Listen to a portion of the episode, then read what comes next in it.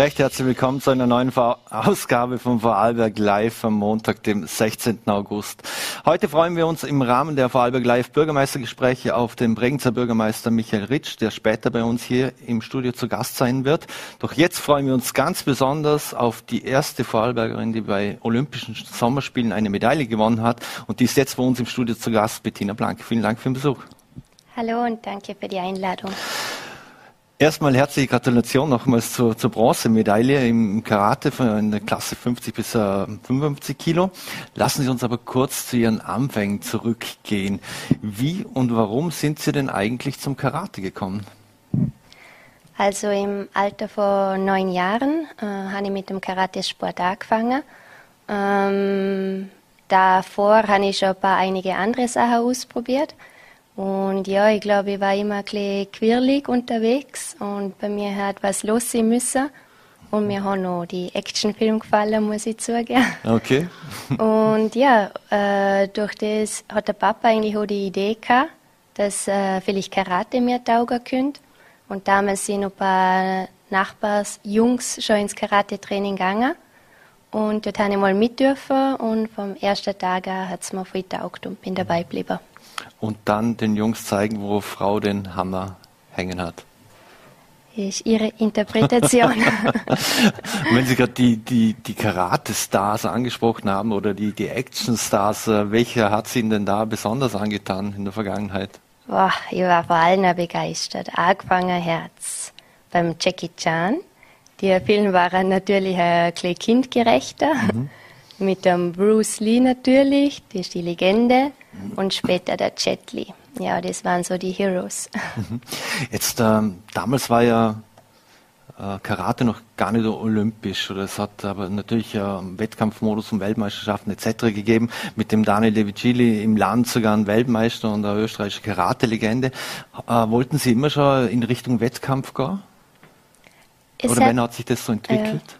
Es hat sich über die Jahre entwickelt, also wo ich angefangen habe mit dem Karatesport. Ich glaube, als Kind ist äh, vordergründig, dass ein Spaß in erster Reihe steht. Ich habe einen Spaß gehabt, ich habe eine Gaudi gehabt und mir hat es voll getaugt und ich wollte immer besser werden, aber ohne Leistungsgedanke dahinter.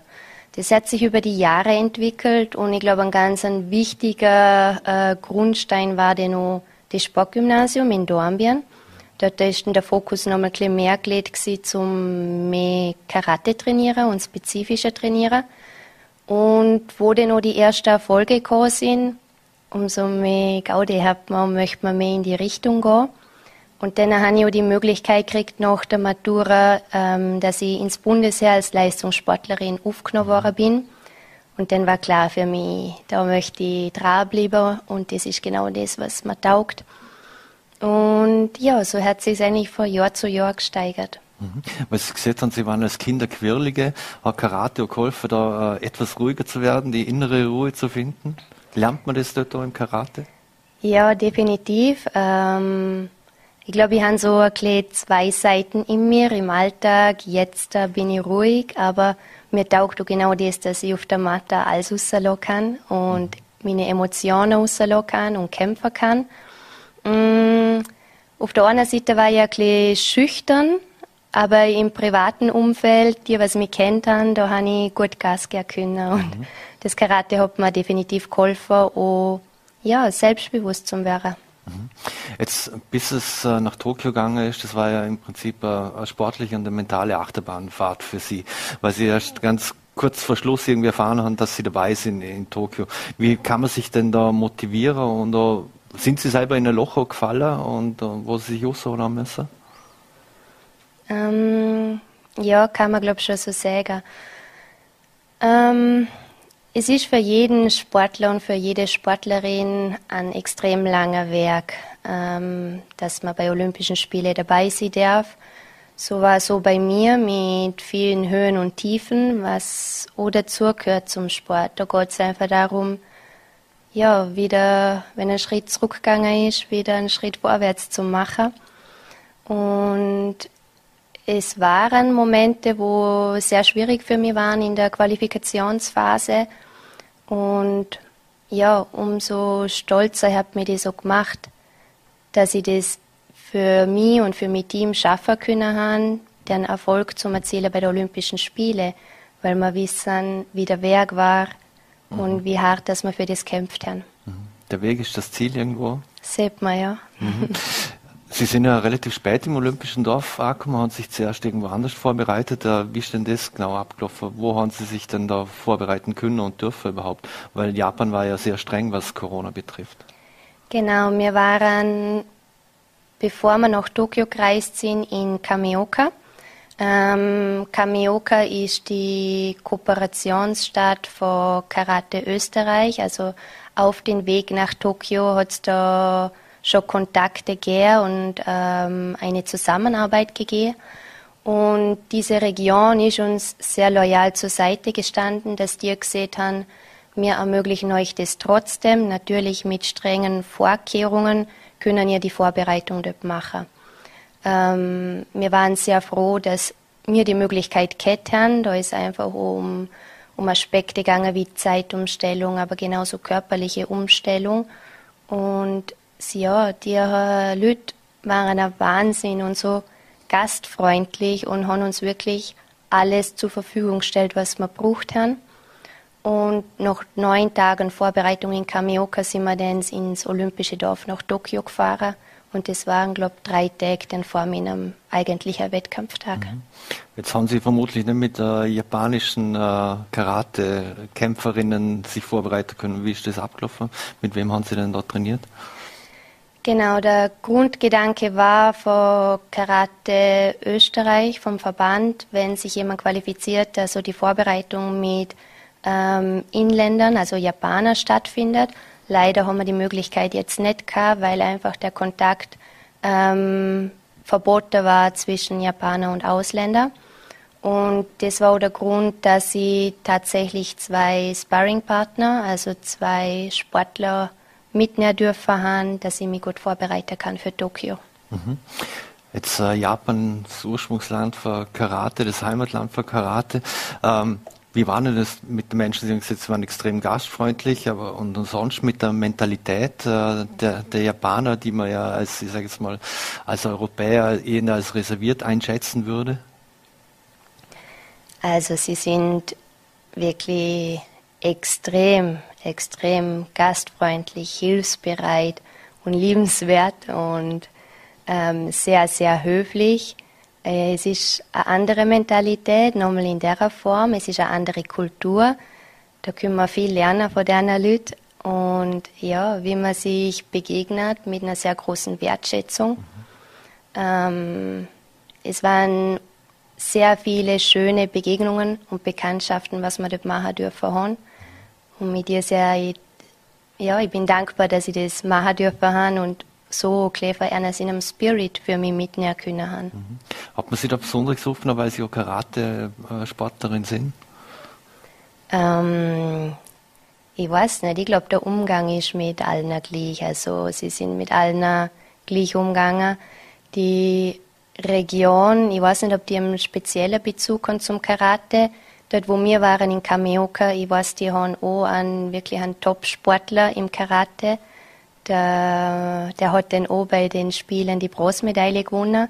Also hat der Bürgermeister von Kameoka zu mir auch immer gesagt, er wünscht mir eine Medaille und er wünscht uns einem Sportler natürlich eine mhm. Medaille. Mhm. Also haben sie vielleicht schon ein bisschen mehr Bezug zum Karatesport gehabt, ja. Mhm. Wie sind Sie denn nach den, den ganzen Erfahrungen von Paris und Co. in den, in den Wettkampf gegangen?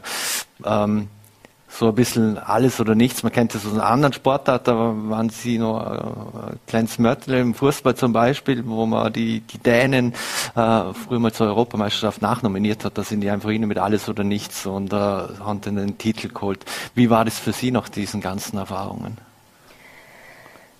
Ähm wie war das für mich? Es war schwierig und es war ein Prozess, ähm, wo ich viel lernen müssen habe, wo ich tatsächlich gewusst habe, jetzt habe ich das Ticket für die Olympischen Spiele, habe ich meinen Kalender eingetreten, jetzt habe ich noch genau acht Wochen. Und dann habe ich abzählt, acht, sieben, sechs Wochen und so weiter. Und ich habe das Gefühl, ich muss von vorne anfangen. Aber hauptsächlich daran arbeiten, wie glaube ich an mich und wie gewinne ich mein Selbstbewusstsein wieder zurück. Und das ist etwas, weißt nicht, wie lange das geht. Mhm. Das kannst du nicht von einem auf den nächsten Tag wieder kriegen und jetzt ist alles super und gut.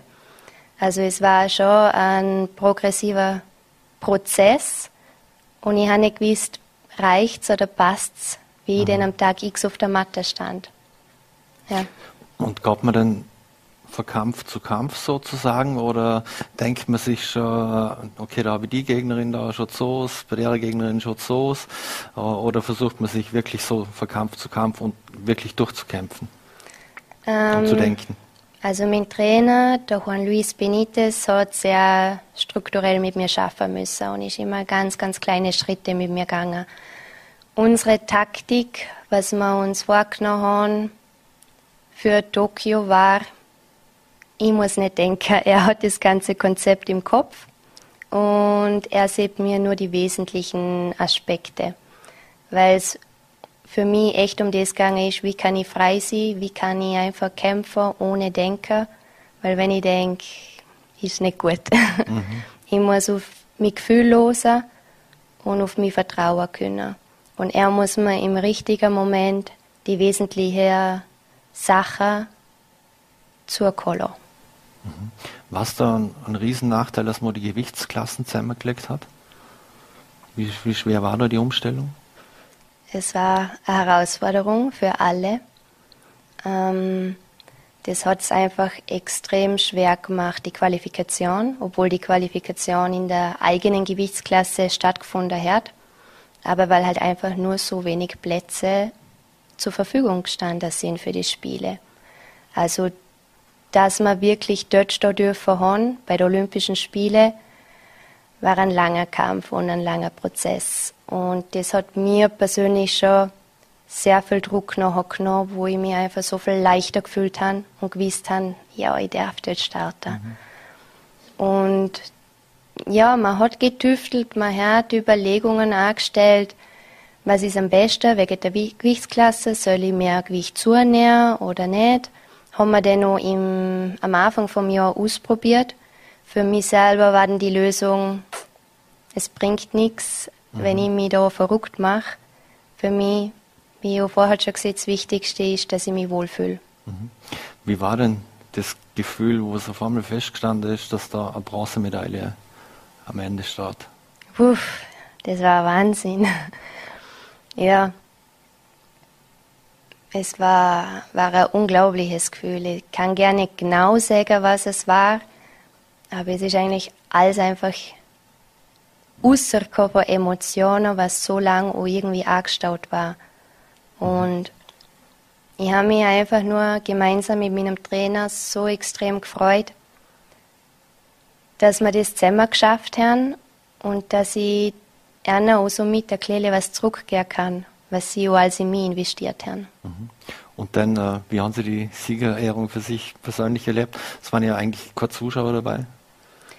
Ähm, die Siegerehrung war für mich sehr schön, also sehr emotional auch. Ähm, das war ein Moment, ja, wo ich gewusst habe, ich möchte versuchen, alles zum Aufnehmen dass mir der Moment wirklich so in Erinnerung bleibt und dass ich dann noch lang für mich festheben kann. Die Momente sind halt doch öfter im Sport rar, öfter läuft es nicht gut, als wie dass es gut läuft. Und wenn es dann bei sowas, bei Olympischen Spielen, mir so aufgeht, das wollte ich einfach nur festheben. Mhm. Wie waren denn die Reaktionen aus dem Land, aus dem Ländle, auf dem Handy? Wie ist das da rundgegangen?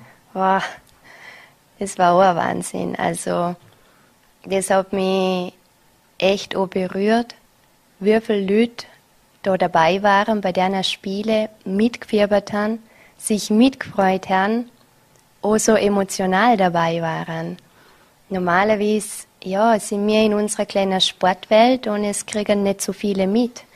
Und ja, Olympische Spiele, das hat nochmal eine andere Bedeutung. Und das hat mir unglaublich viel gegeben. Und auch wie ich gesehen habe, wie sich so viele auch von Herzen gefreut haben.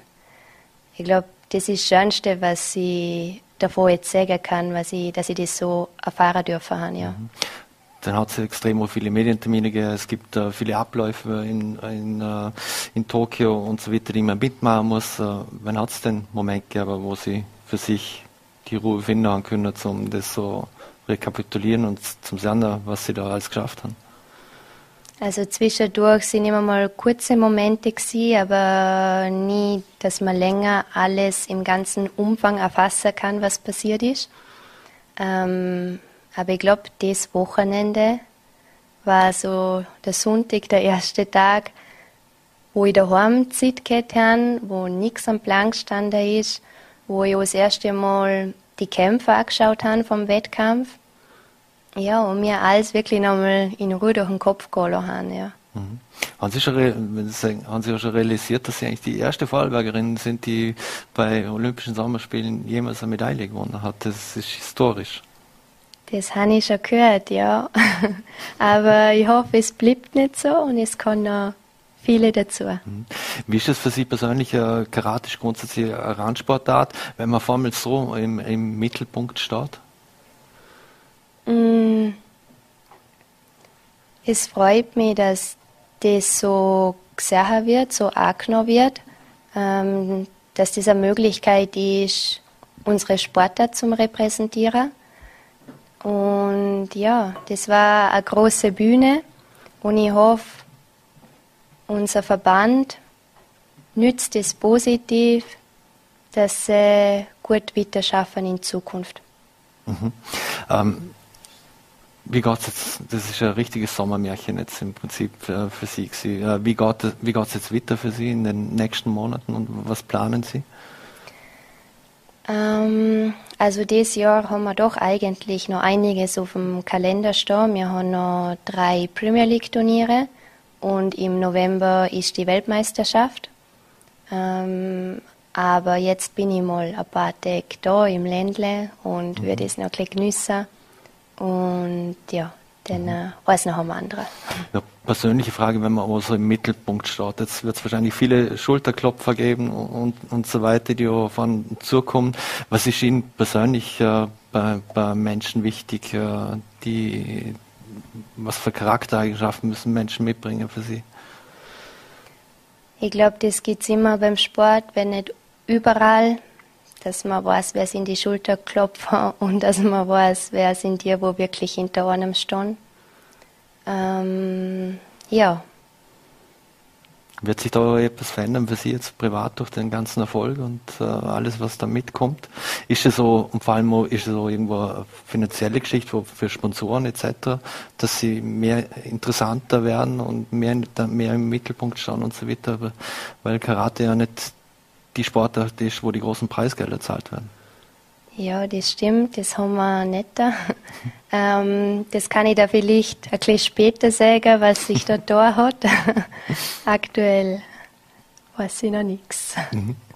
Und wenn Sie sagen, viele haben sich mitgefreut, dann hört man immer, ich sage es jetzt ganz auf die alte Boulevard, hat es schon die ersten Heiratsanträge gegeben, weil viele nicht wissen, dass sie Vergerber sind. Das ist privat. Dann sagen wir abschließend noch eine, eine, Frage, und zwar, Sie wurden ja vom OEC als eine der vier neuen Sommersportathletenvertreterinnen gewählt. Was bedeutet das für Sie und was müssen Sie da jetzt tun? Als Athletensprecherin mhm. jetzt da.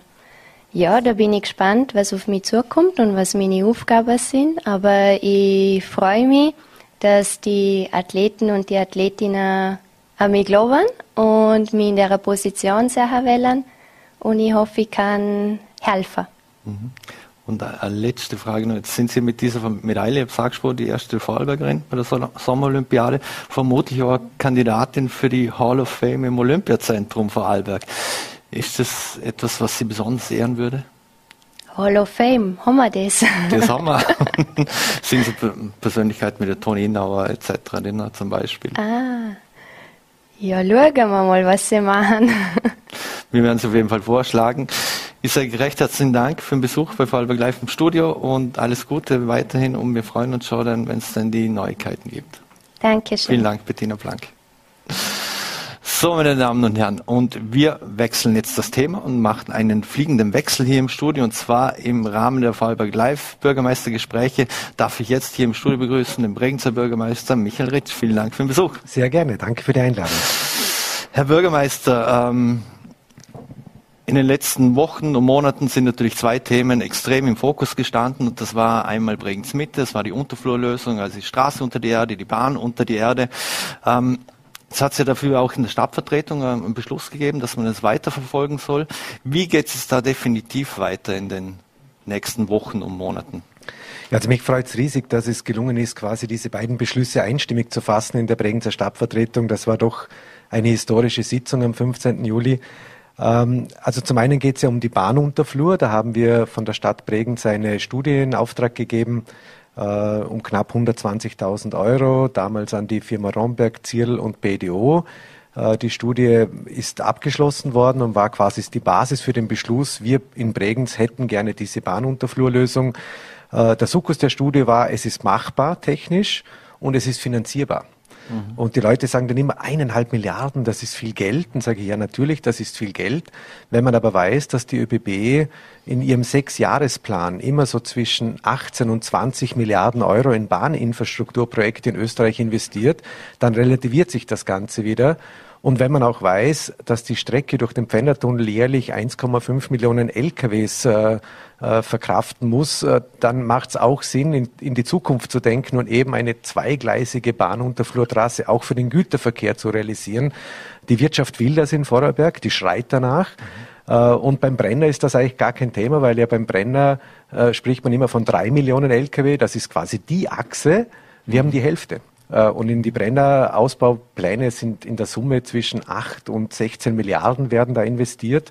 Also so mhm. gesehen ist der Lückenschluss im Verhältnis zum Brenner ein relativ günstiger. Mhm. Die nächsten Schritte sind, wir haben den Beschluss gefällt. Die Bürgermeister der betroffenen Gemeinden Hörbrands, Lochau, Lauterach, Wolfurt und Hart haben vor, diese Beschlüsse auch im Herbst jetzt zu fällen dass klar ist, dass die Bürgermeister hier mit einer Sprache sprechen.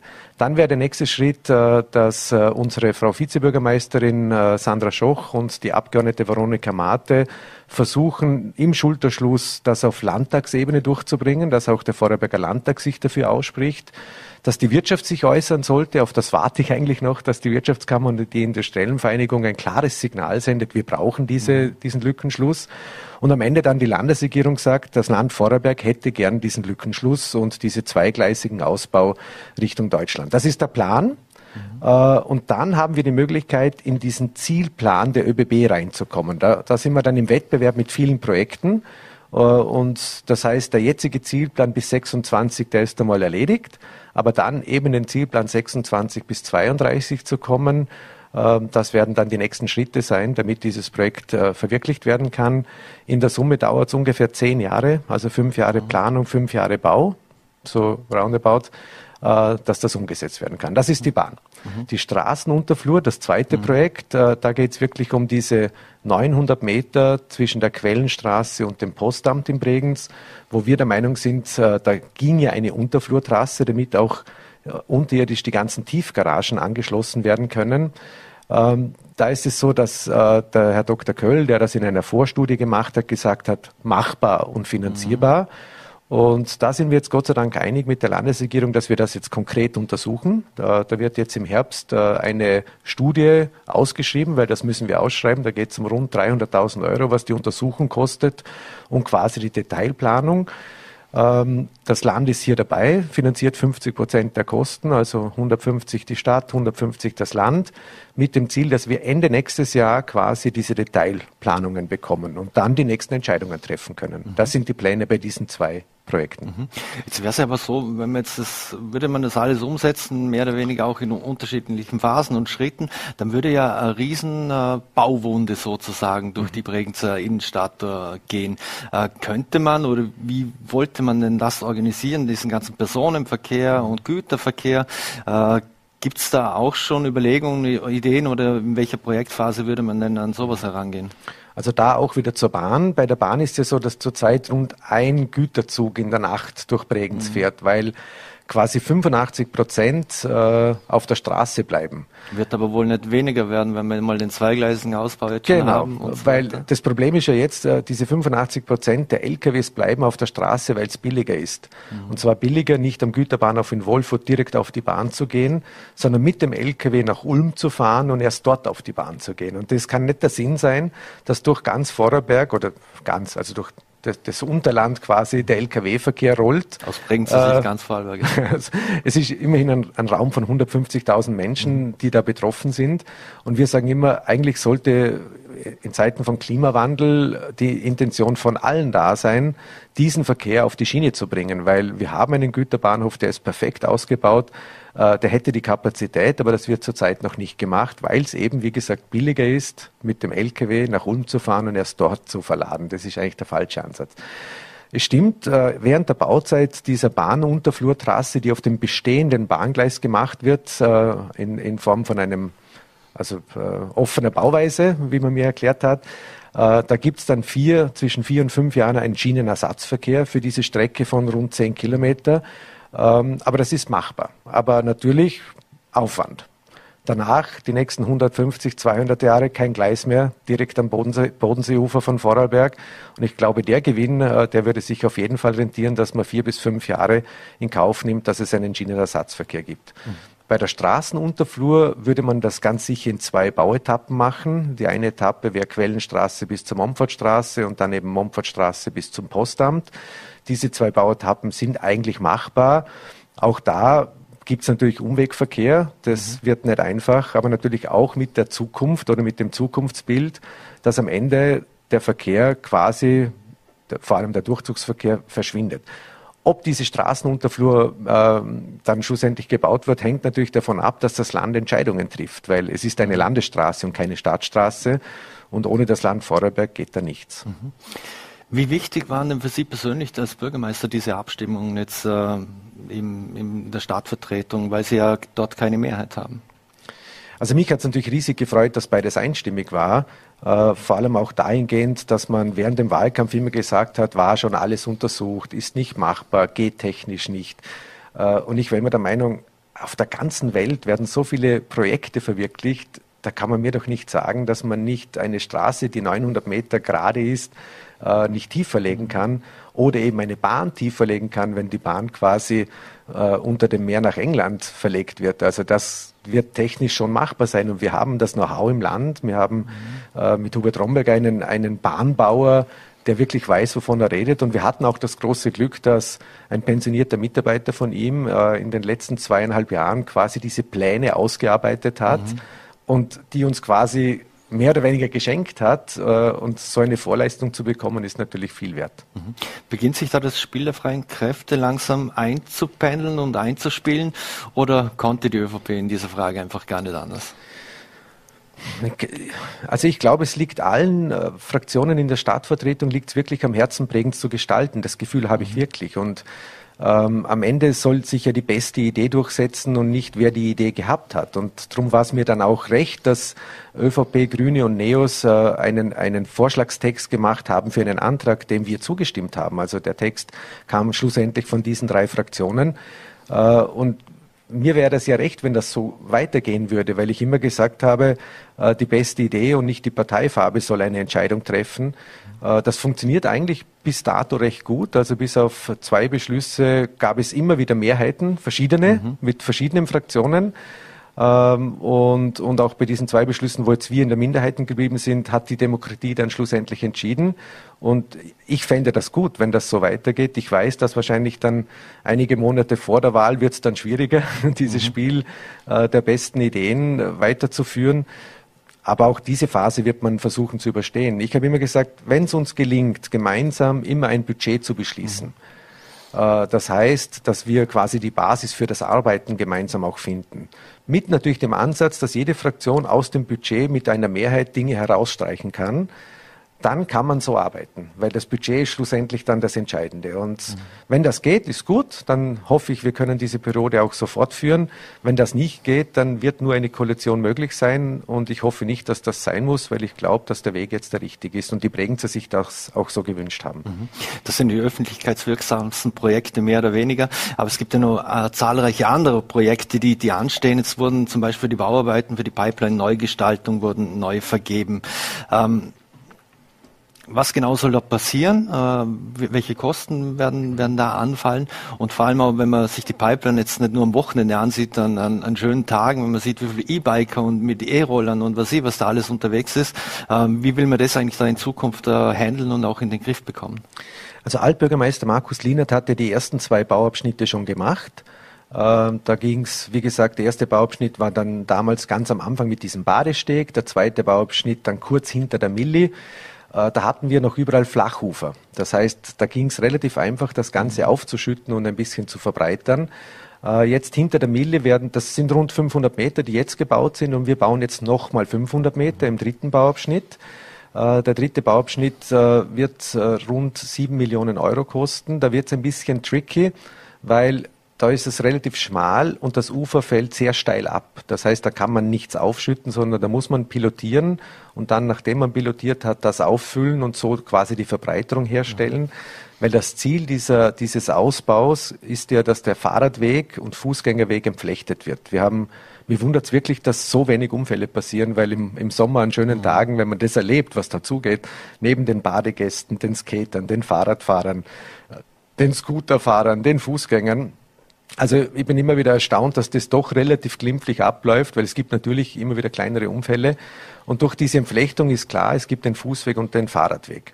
Ähm, das versuchen wir jetzt, wie gesagt, die nächsten 500 Meter. Bei dem Ausbau, der jetzt gemacht wird, kommt dann auch noch ein Badesteg auf Höhe vom Melanie. Eisdiele Melanie kennen viele. Mhm. Da gibt es also nochmal so einen Holzbadesteg. Der Lochauer Bürgermeister hat mir schon gesagt, er freut sich sehr, dass für Lochau Süd quasi dieser Badesteg gebaut wird. Viele das Ufer gehört ja dem Ring. Eben, viele wundern sich nämlich, wieso wir das machen. Und er hat sich auch gewundert, weil er neu im Amt ist mhm. und gesagt, es ist ja total nett, dass ihr das macht. Äh, ja, das, Bad, also das Seeufer gehört quasi auf dem gesamten Gebiet äh, der Landeshauptstadt Bregenz.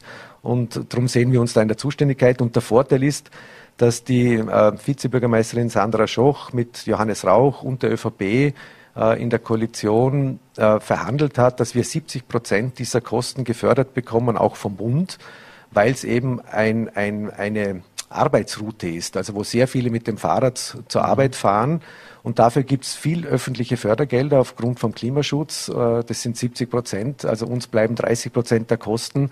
Das muss man jetzt machen. Also das darf man nicht verstreichen lassen, diese Chancen.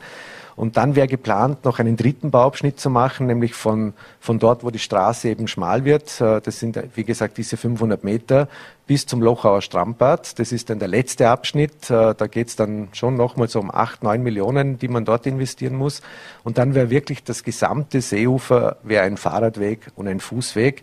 Für den letzten Abschnitt braucht es wieder Gespräche, es braucht wieder die Verhandlungen auch mit Land und Bund. Äh, und diesmal glaube ich auch ein bisschen mit Lochau. Da werden wir schon ein bisschen Gespräche führen. Also da wäre ich dann schon froh, wenn auch der Bürgermeister von Lochau ein bisschen herschaut äh, und uns in dieser Frage hilft. Weil, jetzt sage ich mal, alles ab der Milli hilft vor allem dem Leiblachtal, weil schlussendlich sind es auch die Leiblachtaler, die diese Route am meisten nutzen und auch Lochau Süd, die dort badet und viele Lochauer, die natürlich gerade an der äußeren Pipeline baden, die Bregenzer sind die, die so quasi bis zur Milli die Pipeline benutzen und darum ja, schauen wir mal, da führen wir noch Gespräche. Mhm. Wenn wir gerade in dieser Gegend bleiben, da liegt da in unmittelbarer Nähe die Oberstbilgeri-Kaserne. Äh, jetzt steht der ehemalige Rostall leer. Äh, auch dort gibt es ja Pläne dafür. Das, was soll dort entstehen? Also das freut mich auch riesig, dass das Projekt äh, quasi jetzt äh, beschlossen ist. Äh, beim ehemaligen Roststall versucht der Landesblasmusikverband und die Militärmusik seit vielen, vielen Jahren diesen quasi stillliegenden Rossstall in ein Musikzentrum umzubauen, äh, wo das Symphonieorchester Vorarlberg seine Heimat findet, die Militärmusik ihre Heimat findet, also sowohl mit Büroräumlichkeiten als auch einem großen Proberaum, wo ein großes Orchester auch quasi proben kann. Der Blasmusikverband hat das immer unterstützt, weil die suchen ja auch solche Flächen. Mhm. Äh, und wir vom Bregenz waren natürlich auch froh, dass unsere äh, vier, äh, drei Kapellen, die wir haben, also Bregenz Stadtvorkloster und die Flurkapelle, auch dort teilweise Proben oder Auftritte auch machen können. Und das Schöne bei dem Projekt ist, dass das Ministerium, also das Verteidigungsministerium, drei Millionen Euro finanziert, das Land Vorarlberg rund zweieinhalb Millionen finanzieren wird und wir von der Stadt mit 500.000 uns beteiligen, aber da auch äh, zwei Drittel aus äh, Verstärkungsmitteln vom Land noch bekommen. Also da mhm. bekommen wir um relativ günstiges Geld an der Stadteinfahrt von Lochau ein Juwel für Veranstaltungen mit Proberäumen. Ich glaube, ein gutes Projekt. Werden die Proberäume dann auch äh, jungen äh, Musiker, Musikern zur Verfügung stellen, jungen Bands oder ähnlichem? Also wir haben die Möglichkeit von Seiten der Stadt, dass wir 14 Prozent der Zeiten, das ist so unser Anteil am Gesamtausgabekuchen, können wir von Seiten der Stadt vergeben. Und da geht es schon auch darum, dass in diesen Kellerräumlichkeiten, wo es eben für Einzelproben Räume geben soll, dass da sich dann vielleicht auch Junge einmieten können. Das Problem ist halt immer, man kann es nicht stehen lassen. Also man kann das mieten, mhm. vielleicht auch kostenlos über die Stadt, weil wir ja dafür diese Fördergelder gegeben haben. Das muss man alles noch besprechen und es gäbe auf jeden Fall genügend Platz, äh, dort zu musizieren und das ist, glaube ich, ein guter Standort. Mhm. Wenn wir am See bleiben, auch der Projektbeschluss für das neue Hallenbad wurde in der Stadtvertretung gefasst. Ähm, wie, wie geht es jetzt da weiter? Ja, also es waren ja diese zwei Geschichten, Festspielhaus mhm. Hallenbad, die dann auch in der Stadtvertretung beschlossen wurden. Zwei wirkliche Hammerprojekte und auch da freut es mich, äh, dass Altbürgermeister Markus Lienert sehr viel Vorarbeit gemacht hat. Da habe ich einiges äh, übernehmen dürfen und jetzt zu Ende führen. Beim Festspielhaus gibt es eine dritte Baustufe, wo quasi ein Zubau noch kommt. Mhm. Das wird der neue Eingang in die Werkstattbühne, also für alle Bälle, für alle Veranstaltungen mhm. musste man immer durch diesen Hinterhofeingang gehen. Da kann man, wie gesagt, dann direkt vom Parkplatz dort rein. Ähm, es wird die gesamte Technik, also die, die Tribüne wird neu gemacht, weil das ist ja mittlerweile in die Jahre gekommen, der Beton mhm. muss auch erneuert werden, die Sitzschalen, die Bühne selber steht seit 40 Jahren im Wasser, da muss mhm. einiges auch saniert werden. Äh, dann, wie gesagt, die ganze Küche, äh, der ganze Küchenbereich auf den neuesten Stand bringen. Da werden, wie gesagt, 60,5 Millionen investiert. Äh, da übernimmt der Bund 40 Prozent, 35 Prozent das Land und 25 Prozent die Stadt. Und auch davon wieder 12,5 Prozent aus diesen ähm, Gemeindebedarfszuweisungsmitteln. Also von diesen 60,5 bezahlt die Stadt 12,5 Prozent. Das mhm. sind knapp 7,5 Millionen Euro. Und wir bekommen wieder ein neues Stück Bregenzer Festspiele und vor allem Kongresskultur, was für uns extrem wichtig ist, weil ja das Haus nicht nur die sechs Wochen im Sommer gut besucht ist, sondern äh, die zehn Monate, die sonst auch noch bleiben, gut besucht sein und noch besser besucht werden sollte. Daher auch mhm. diese Umbaumaßnahmen. Und wie gesagt, unmittelbar daneben steht noch das Hallenbad, das mittlerweile 42 Jahre alt ist. Es gibt, glaube ich, kein Bad, das so lange überlebt hat von der Substanz. Äh, und die Technik ist am Ende. Also da wird die letzten Jahre schon nur geflickt und wir wussten, innerhalb der nächsten zwei, drei Jahre müssen wir es abbrechen, weil es nicht mehr dem heutigen Stand der Bädertechnik entspricht und auch nicht mhm. mehr saniert werden kann. Also wir sind immer froh, wenn keine Scheibe kaputt geht, äh, weil wenn man die wechseln muss, das ist so verrostet innen als das Metall, also da kann man nicht einmal mhm. äh, eine Scheibe mehr, Scheibe mehr richtig austauschen. Da gab es den Wettbewerb, es gab ein Siegerprojekt ähm, und es wird auf der Spielwiese, bekannte Spielwiese im Strandbad, soll das neue Hallenbad entstehen. viele fragen, wieso dort und nicht dort, wo sie jetzt steht. Mhm. Äh, die Vorteile sind, dass quasi während der gesamten Bauphase das Hallenbad und das Strandbad funktioniert, die nächsten dreieinhalb Jahre. Und das, das ist die Frage, äh, wird das die Technik überhaupt durchhalten? Das Weil ist wenn unsere man sich also ansieht also, und äh, hört und sich Also umhört. sollte die Technik die nächsten zwei Jahre den Geist aufgeben, werden wir schließen, weil wir werden nicht in das alte Hallenbad, das wir spätestens in, in drei Jahren abbrechen oder dreieinhalb, werden wir jetzt mhm. nicht nochmal Geld investieren. Also dann kann es schon sein, dass eine Saison vielleicht das Hallenbad zu ist, wenn es nicht hält. Also das wissen wir heute noch nicht. Aber das Ziel war eben auf der Wiese das zu machen und das große Ziel, der Wunsch von ganz vielen, die das Hallenbad und vor allem die Sauna benutzen, dieser direkte Seezugang. Weil wenn man jetzt in der Sauna ist, ist man quasi im ersten mhm. Stock, sieht aufs Verkloster und aufs Rheintal Und bei der neuen Sauna ist man direkt am See. Es wird auch Saunahäuschen äh, in Seenähe geben und auch der Innenbereich ist direkt zum See hin. Und das heißt, man kann in Zukunft nach dem Saunagang auch nackt in den See hüpfen. Das war ein Wunsch von vielen Bregenzer Seebrünzlern, dass man wirklich nach der Sauna in den See gehen kann und den See auch nutzt. Das werden wir tun. Und was ganz wichtig ist, es wird zwei 25 Meter Becken geben. Es gibt das erste Therapiebecken in Vorarlberg, ein hubfähiges Becken, wo Menschen mit Beeinträchtigung äh, quasi auch Wasser erleben dürfen, wo Babyschwimmkurse und sonstige Schwimmkurse stattfinden. Eine, eine große Rutsche mit, glaube 80 oder 85 Meter, ein Babybereich äh, und ganz wichtig, es bleibt ein Volksbad. Also es mhm. bleibt auch von den Preisen her ein Volksbad. Viele sagen, wir haben jetzt ja die Lindau-Therme und so und wieso macht sie genau, auch was? Wie geht man da in die Konkurrenz? Eben. Ich meine, da gibt's ja auch den, den Bereich, äh, ja. wo man gleich nackt in den See springen genau. kann und äh, Wildwasserrutsche. Und bei der, bei der Lindau-Therme zahle ich halt auch 33 Euro und äh, das ist der Unterschied, dass das quasi ein Wellnessbad ist, äh, Tageskarte. Wenn, wenn, wenn Sie in, die, in den Spa-Bereich wollen, genau. aber nicht in den, äh, in den normalen Bereich mit Rutsche und, und so.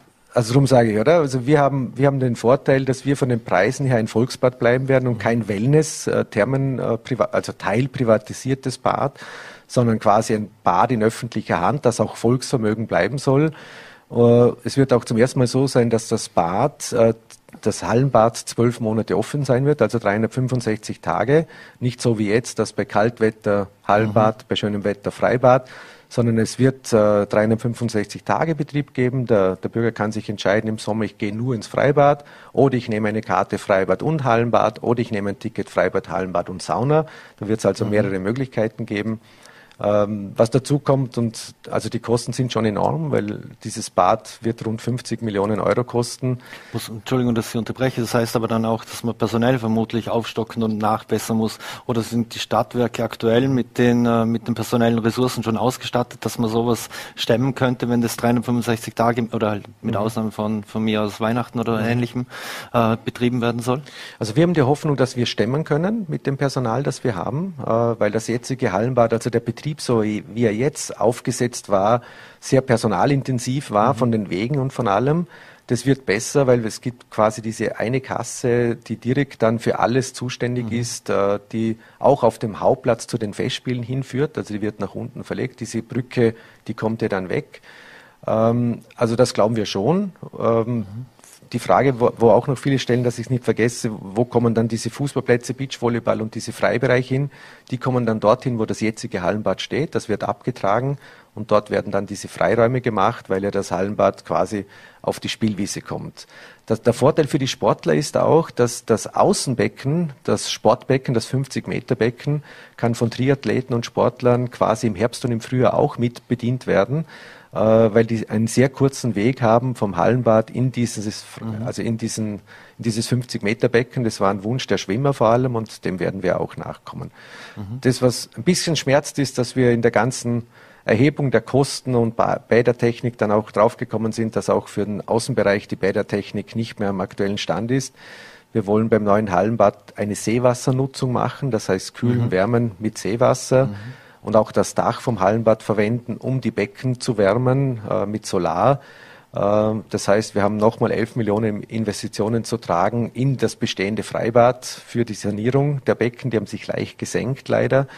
Äh, und auch der ganze Kleinkinder-Babybereich, der doch auch in die Jahre gekommen ist, wird dann in diesem Zuge saniert. Mhm. Wenn man sich alle Projekte oder angeht, dann scheint es aber auch so, dass es auch am Seeufer in dem Fall zu einer, zu einer Riesenbaustelle wird. Also sei ja. es auf dieser Seite als auch auf der anderen Seite. Also beim Festspielhaus und beim Hallenbad ist der Zeitplan so, dass in den Jahren 22, 23, 24 gebaut wird, äh, drei Jahre. Ähm, die Festspiele immer stattfinden werden. Das heißt, die Baueinteilungen sind so gemacht, dass die Festspiele immer stattfinden können, auch der Großteil der Veranstaltungen im Haus stattfinden können. Und wie gesagt, auch das Bad immer offen ist in irgendeiner Form und das Hallenbad. Aber wir haben äh, den Plan, Ende 24 quasi die, die dritte Bauetappe und alle Erneuerungen beim Festspielhaus zu öffnen.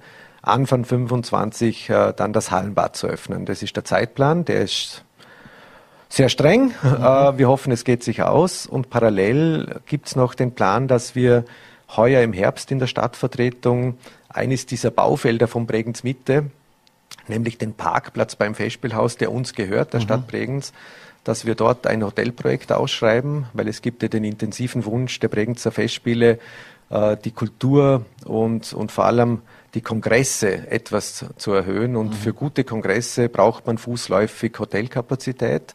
Und wir schreiben da ein, ein Projekt aus, also ein Hotelprojekt im, im Rahmen vom Baurecht. Das heißt, mhm. da wird die Stadt auch Einnahmen lukrieren, was auch mal wichtig mhm. ist und nicht nur Ausgaben. kommen wir auch noch gleich dazu. Und da hätten wir den Wunsch, äh, dass das auch in dieser Phase gebaut wird, mhm. damit wir quasi in den nächsten drei Jahren die Baustellen haben und dann auch wieder gut ist, dass ab 25 dann quasi dort ein riesen neuer Komplex entstanden ist, äh, der dann für die Menschen wahrscheinlich viel mehr Wert bringen wird in mhm. der Stadt. Äh, kommen wir etwas weg vom See und zwar noch Richtung Innenstadt. Schon Schwarz-Grün wollte immer autofreie Innenstadt. Äh, ist das auch ein Thema, das Sie vorantreiben? Wie lange wird man noch durch die verkehrsberuhigte Kaiser, äh, Kaiserstraße, Rathaustraße fahren können mhm. und auch die Anton-Schneider-Straße? Also wir haben jetzt heuer versucht, während der Festspielzeit äh, in der Kirchstraße und Römerstraße, also beginnend mhm. von der Firma Sagmeister Seewerk, dort diese Achse, Valentini, äh, bis rauf äh, zur ehemaligen Uwes Bierbar ein Fahrverbot zu machen für sechs Wochen als mhm. Probebetrieb. Da haben wir festgestellt, ohne Verkehrsbehinderten oder Verkehrsverunmöglichende Maßnahmen funktioniert das nicht, weil mhm die Menschen haben es einfach ignoriert. Viele sind durchgefahren im Wissen, in der Hoffnung, dass keine Polizei steht, dass nicht gestraft wird. Also wenn man das will, dann wird man nicht umherkommen zu sagen, wir, wenn wir die autofreie Innenstadt wollen, dann werden wir in der Höhe von Uwes Bierbar diese versenkbaren Böller montieren müssen und sagen, das ist jetzt Fußgängerzone. Mhm. Das war immer der Wunsch äh, von vielen, die dort wohnen. Ähm, das werden wir diskutieren im Herbst. Also dieser Vorschlag wird kommen, der muss dann politisch beschlossen werden, weil das hat natürlich zur Folge, dass äh, das ganze Gebiet Oberstadt, äh, die müssen dann quasi über das Talbach äh, mhm. zur Autobahn fahren. Wenn es in die Stadt geht, dann gehen die meisten eh zu Fuß. Also das ist mhm. ja nicht das Problem. Aber wie gesagt, wenn man raus möchte aus der Stadt, dann muss man den anderen Weg wählen. Wie gesagt, da, das entscheiden dann die Gremien. Dies, dieser Vorschlag wird kommen. Wir bauen heuer, äh, beginnen mit nächster Woche wird ja das Rathaus umgebaut. Mhm. Äh, das komplette Erdgeschoss über 300 Quadratmeter soll ein neues Bürgerservice werden mit zwölf Arbeitsplätzen, wo quasi Bürgerservice, Meldeamt, Sozialservice, Wohnungsservice, Front Office sein wird. Auch das Standesamt kommt ins Rathausgebäude, auch der Trausaal. Äh, wir sanieren die Fassade, die echt in die Jahre gekommen ist und wie gesagt bauen diesen Erdgeschossbereich um. Für diese Baustelle müssen wir die Rathausstraße zur Einbahn machen, stadtaufwärts, äh, weil, weil wir brauchen ja ein Baugerüst und äh, entsprechend Platz. Ähm, auch da ist es so, dass wir jetzt eine Begegnungszone verordnen, Rathausstraße, Anton-Schneider-Straße und die Gremien dann den Vorschlag bekommen von unserer neuen Abteilungsleiterin für Mobilitätsservice und Stadtentwicklung, die der Meinung ist, dass eigentlich danach äh, beginnend die Rathausstraße bis zum Gericht in Bregenz äh, an der Schneiderstraße Fußgängerzone werden soll. Aber da nur zufällig bis zum Gericht oder nicht, weil Sie um die Ecke wohnen? Nee, also es ist so, dass beim Gericht ist eine Tiefgarage mhm. und beim Gericht gibt es ja Parkplätze, wo die Mitarbeiter vom Gericht äh, Parkmöglichkeiten haben. Äh, das kann man schwer, schwierig abschneiden, also da muss man die Zufahrt machen. Und wir haben noch das große Problem, dass wir diesen Pircher Parkplatz hier haben, der mhm. der Stadt gehört. Da ist die Zufahrt jetzt in der Anton-Schneider-Straße und da prüft jetzt die Abteilung, ob die Zufahrt äh, von der Bergmannstraße mhm. sein kann, Ausfahrt Bellopstraße. Und wie gesagt, diese Prüfungen laufen jetzt alle zurzeit in der Abteilung und werden dann in den Gremien vorgelegt und da braucht es dann halt Mehrheiten. Also mhm. die Wünsche sind da. Wir unterstützen diese Wünsche von, von ÖVP und Grüne äh, die das ja auch immer machen wollten und ich hoffe, es gibt eine breite Mehrheit. Mhm. Ich habe noch ein paar Fragen. Ich muss ein bisschen um kürzere Antworten bitten, ja. damit wir sie nicht durchkriegen. Weil wir auch gerade bei der Kirchstraße waren, da haben wir in die Entfernung der Pflastersteine damals für viel Wirbel gesorgt. Wann wird denn Bregenz pflastersteinfrei sein? Also das hoffe ich nicht. Das ist nicht mein Plan. Äh, in der Kirchstraße und warum ist das in Bregenz eigentlich so, wenn man sich andere Städte ansieht, äh, sei es, man muss jetzt nur mal nach Innsbruck sehen, mhm. da werden Pflastersteine verlegt äh, in der Innenstadt, mhm. wenn man schaut auf Italien, da gibt's äh, äh, in Bozen oder wo auch immer, werden Pflastersteine verlegt, wo sogar noch Busse durchfahren und äh, äh, Wieso funktioniert das bei uns nicht? Also es gab in Bregenz mal die Entscheidung, man sehe den Festspielvorplatz, äh, diesen hellen Asphalt zu verlegen. Dann gab es mhm. den Hafenvorplatz, diesen hellen Asphalt zu verlegen. Dann der Kormakplatz mit diesem hellen Asphalt. Äh, und dann eben die Kirchstraße, Römerstraße, auch mit dem hellen mhm. Asphalt, der ein bisschen gelber geworden ist, weil er nicht geschliffen wurde. Und es gibt ja den Beschluss, und das wird auch heuer im Herbst umgesetzt, ab September den Leutbühl und die Deuringstraße mit diesem mhm. Asphalt zu machen, die Maurachgasse nicht. Also die Maurachgasse wird von, vom Leutbühl bis rauf, wo es mhm. dann in die Oberstadt geht, wird alles mit Pflastersteinen gemacht und auch verkehrsfrei. Da ist jetzt asphaltiert mhm. zum Teil. Also da legen wir nämlich die Pflastersteine rein, die in der Kirchstraße mhm. waren. Die verwenden wir wieder.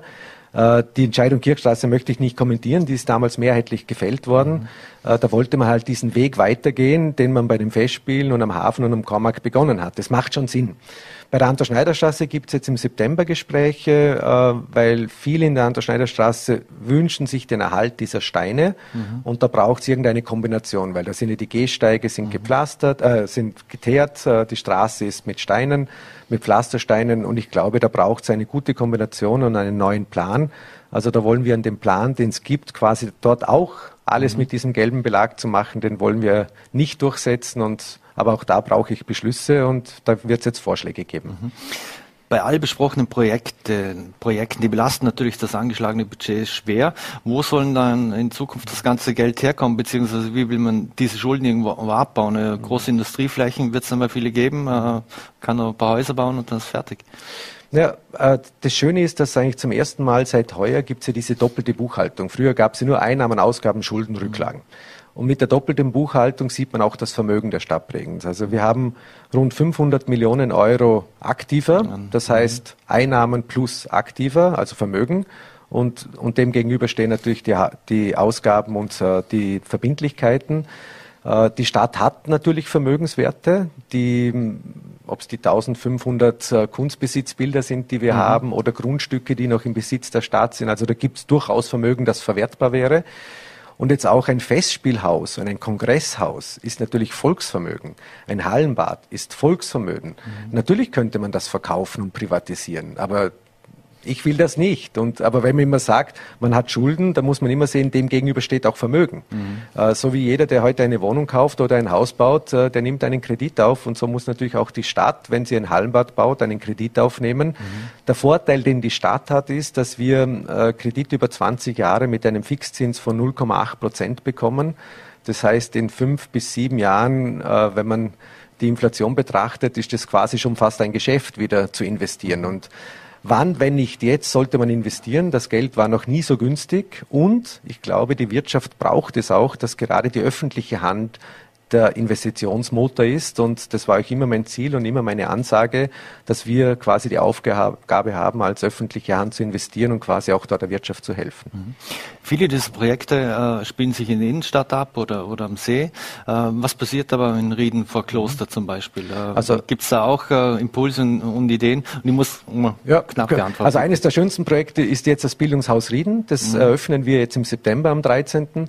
Wir haben ja die alte Schule Rieden umge umgebaut in ein Familien- und Bildungshaus. Da kommt Elementarerziehung der Musikschule rein, drei Kindergartengruppen, es gibt Freiraum, es gibt eine Elternberatung. Also das Haus werden wir den Medien noch vorstellen, äh, wird ein Megaprojekt im Verkloster, das erste Familien- und Bildungshaus in dieser Form. Ähm, wir haben im Verkloster mehrere Quartiersprozesse bei der Michel-Geismeier-Straße, Funkenbühne am Stein, wo es um Verkehrsberuhigungsprojekte geht, also Begegnungszonen, Sackgassen, das sind so Wünsche der Anrainer, wo wir quasi alle anschreiben, einen Vorschlag unterbreiten und sie können darüber abstimmen, das Quartier, ob sie mhm. diese Maßnahme möchte oder nicht. Das versuchen wir im gesamten Verkloster durchzuziehen. Es gibt in der Achsiedlung bei den Südtiroler Wohnungen mehrere Überlegungen und Projekte. Ähm, ja, also im Verkloster passiert auch viel. Wie gesagt, äh, das gesamte Quellenviertel sind wir dran in der Diskussion. Neue mhm. Richtung beim Ballhaus, äh, dass dort mhm. ein Gebäude entstehen soll. Die Atib-Moschee hat Pläne.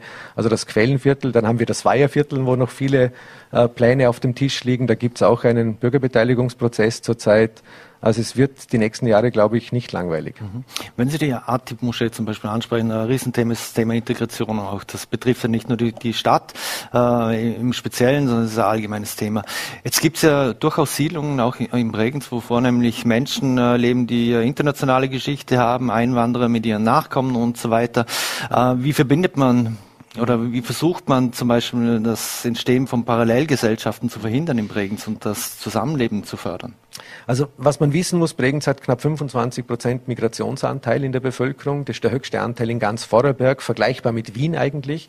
Und für eine kleine Stadt mit 30.000 Einwohnern, wenn man weiß, dass jeder vierte Migrationshintergrund hat, ist das schon viel. Jetzt rechne ich die Steirer, die Kärntner, die ganzen Innerösterreicher, die kommen ja dann auch noch dazu. Mhm. Also so der klassische Bregenzer Vorarlberger, der ist mittlerweile schon in der Minderheit, das muss man so sagen, hat aber auch dazu geführt, dass die Stadt Bregenz so gewachsen ist, wie sie heute gewachsen ist bringt aber auch Probleme mit sich. Und äh, da weiß ich, dass die Frau Vizebürgermeisterin und die Stadträtin Annette Fritsch äh, sehr dran sind, äh, dort Konzepte zu entwickeln. Es gibt mittlerweile eine Sozialraumanalyse, die Basis ist für die nächsten politischen Beschlüsse.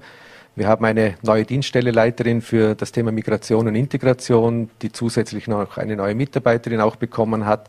Also wir wissen, dass das Thema kein einfaches ist. Wir versuchen alles, eben Parallelgesellschaften zu verhindern, auch mit unseren Stadtteilvertreterinnen die wir politisch eingesetzt haben, dass wir unmittelbar näher bei den Bürgerinnen sind mit diesen Stadtteilvertretern.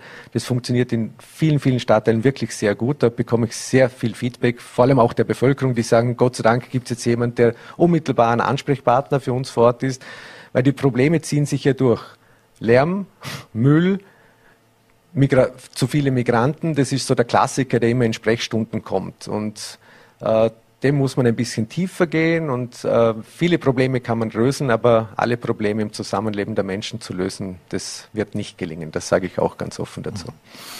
Abschließend noch äh, müssen wir ganz einen kurzen Ausflug machen und zwar in die Landespolitik. Und zwar Ihr Nachfolger, der Martin Staudinger, der wollte ja oder hatte vorgeschlagen, dass der Thomas Hopfner der neue Landesparteichef gibt. Jetzt gibt es offensichtlich Widerstand aus den Ortsparteien im Bregenz und auch im Bludenz.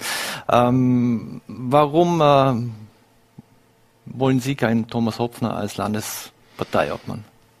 Ja, das kann man so nicht sagen, ob ich ihn will oder nicht will. Also es war ein bisschen eine eigenartige Vorgehensweise, quasi den Kandidaten über die Medien einfach so zu präsentieren und mit niemandem zu reden. Und ich habe selber aus den Medien erfahren und man hat mich gefragt, äh, was ich dazu sage. Und ich habe gesagt, ich höre, es gibt mehrere Bewerber, weil das wusste ich schon davor, dass es offensichtlich mehrere Bewerber gibt, weil auch ein Mario Leiter äh, immer wieder im Gespräch war, der, der könnte doch unser neuer Vorsitzender sein. Der Nationalrat Reinhold Einwallner wurde auch immer wieder genannt als Vorsitzender. Und ich hätte mir die Diskussion in der Partei gewünscht, das habe ich immer mhm. gesagt. Und diese Diskussion, die wird jetzt gerade intern geführt, äh, weil es von vielen Ortsgruppen natürlich Wünsche gibt und das soll man auch intern besprechen. Mhm. Äh, Wenn es dann zwei Kandidaten gibt, dann haben die, die Delegierten eine Wahl. Auch das ist schön. Äh, wenn man sich auf einen Kandidaten, Kandidaten einigt, nachdem man intern diskutiert Aber hat, ist das auch recht. Gibt es diese Alternativen, äh, dies, diese Kandidaten mhm. wirklich? Weil anscheinend hat ja Reinhold Einwallner recht schnell abgewunken. Mario Leiter hat sich eigentlich zurückgezogen, ist äh, ja, Polizeichef in Bludens. Ähm, Mario Leiter hat eigentlich immer öffentlich gesagt, äh, wenn die Partei das wünscht, steht er zur Verfügung. Aber die Gespräche müssen natürlich mit ihm geführt werden und die führe nicht ich. Also ich bin nur noch einfaches Parteimitglied und Bürgermeister in Bregenz. Ähm, aber ich glaube, man muss mit denen, äh, die zur Verfügung stehen, Gespräche führen. Und ich weiß, ich glaube auch nicht, dass man mit dem Reinhold Einwallner Gespräche geführt hat, ob er sich vorstellen kann und unter was für Rahmenbedingungen er sich das vorstellen kann. Mhm. Und darum glaube ich, äh, die Parteiführung tut gut daran, diese Gespräche zu führen. Das findet auch statt, was ich gehört habe. Sie sind da nicht dabei? Auch ich werde eingeladen zu einem Gespräch, aber halt auch gesondert natürlich. Mhm. Äh, schlussendlich die Landeshauptstadt Bregenz, wir stellen 42 Delegierte beim Parteitag. Das ist quasi ein Viertel der Delegierten. Mhm. Äh, wir haben am meisten Parteimitglieder, wir haben immer gute Wahlergebnisse gehabt, daher mhm. kommen diese 42 Delegierten. Äh, die Stadt Bludens, äh, die haben, glaube ich, 23 oder 24 Delegierte. Also sage ich mal, knapp 70 Delegierte kommen aus diesen beiden Städten. Äh, Im Schnitt kommen zum Parteitag 120 bis 150 mhm. Menschen. Dann wäre es schon gut, wenn diese beiden Ortsgruppen auch dahinter stehen, hinter den politischen Entscheidungen. Und die Gespräche führt man jetzt gerade mit uns. Für Sie selbst ist eine Rückkehr ausgeschlossen? Ausgeschlossen. Also ich bin wirklich leidenschaftlich. Ich habe nicht damit gerechnet, dass ich Bregenzer Bürgermeister werde. Das hat mich genauso überrascht bei der Wahl wie viele andere. Es ist so ein toller Job. Es ist zwar extrem zeitintensiv. Ich habe das Gefühl, 7, 24. Ich denke nur darüber nach, was könnte man noch verändern in der Stadt, was kann man noch machen. Ich habe wirklich Freude und Spaß mhm. bei dem Job. So energieraubend und anstrengender ist. Also ich strebe keine Parteifunktionen an, weil das hatte ich zehn Jahre Landesparteichef. War eine Gut. schöne Zeit, aber werde ich nicht wiederholen. Dann bedanke ich mich recht herzlich für das Gespräch, Michael Ritsch. Danke. Und das war es auch schon wieder mit Vorarlberg Live. Vielen Dank fürs Dabeisein und bis morgen.